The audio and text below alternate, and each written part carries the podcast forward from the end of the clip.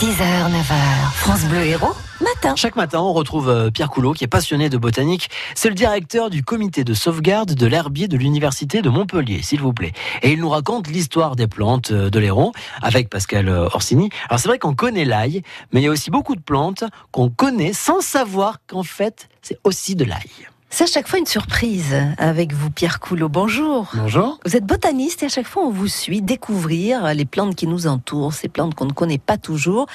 Où va-t-on aujourd'hui? Oh, On va un peu partout. On va évidemment autour de chez nous, mais on va euh, également ailleurs en France et, et à travers euh, l'Europe et le monde. J'ai une question à vous poser, Pascal. Est-ce que vous savez le point commun entre la ciboulette, l'oignon et le poireau? Ça fait peut-être partie de la même famille? Ah, c'est un peu plus que ça, mais vous êtes euh, sur la bonne piste. Figurez-vous que toutes ces plantes sont des eaux. Alors, O, écrivez A-U-L-X, elles appartiennent toutes au genre Allium. Donc finalement, et peut-être que ça surprendra vos auditeurs, la ciboulette, l'oignon et le poireau, tout ça, c'est de l'ail. Ah, Alors, euh, c'est vrai qu'on appelle généralement l'ail une des espèces qui est cultivée évidemment dans nos, dans nos potagers, mais toutes ces espèces le sont. Euh, alors, la ciboulette, par exemple, est une plante finalement de montagne, une petite plante euh, dont, comme vous le savez, on va consommer les feuilles. Et puis, il y a l'oignon, classique, qui est également un ail. L'oignon rose qu'on trouve dans nos garrigues, qui peut être Oui. également cultivé, euh, qui est également un ail. Alors allium roseum en latin, hein, lui c'est facile.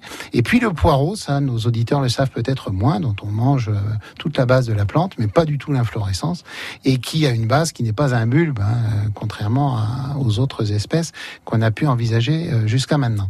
Ces plantes font partie d'une famille qui est celle des Amarylidacées, c'est-à-dire euh, que ce sont des plantes qui sont proches des narcisses finalement. Hein, et dont on mange différentes parties, comme on l'a évoqué tout à l'heure. Elles poussent dans tous les milieux, dans les garrigues, en montagne, etc., etc. Et puis dans des bois frais également, comme l'ail des ours, qui est beaucoup utilisé en, en cuisine. Mhm. Voilà, il a été réhabilité par certains euh, chefs étoilés. Alors en France, il y a à peu près 60 espèces euh, d'eau, mais il y en a des centaines dans le monde. C'est un genre très complexe d'ailleurs en termes botaniques. Chez nous, je, je veux citer deux exemples pour ceux qui voudraient s'initier à la botanique, qui font partie des espèces les plus remarquables.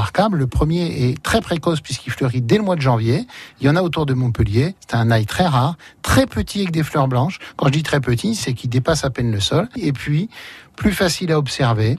Au printemps, notamment euh, mai-juin, un très bel ail qui a la particularité d'avoir de grandes fleurs jaunes et qui fleurit dans les corbières et notamment pour ceux qui souhaiteraient l'observer, il y a une belle randonnée pour monter au Mont Alaric dans l'Aude et euh, sur toute la partie haute de cette randonnée, vous avez euh, cet ail qui est un des très rares os à fleurs jaunes et franchement, la balade vaut le coup pour la balade mais aussi pour cette plante. merci Pierre Coulon. Merci. On en apprend euh, tous les jours en écoutant euh, France Bleu Héros. Pierre Coulot, qui je le rappelle, est le directeur du comité de sauvegarde de l'herbier de l'université de Montpellier et qui est là chaque matin pendant les vacances pour justement nous raconter les plantes de notre département. Vous retrouvez tout ça en allant sur euh, le site internet francebleu.fr.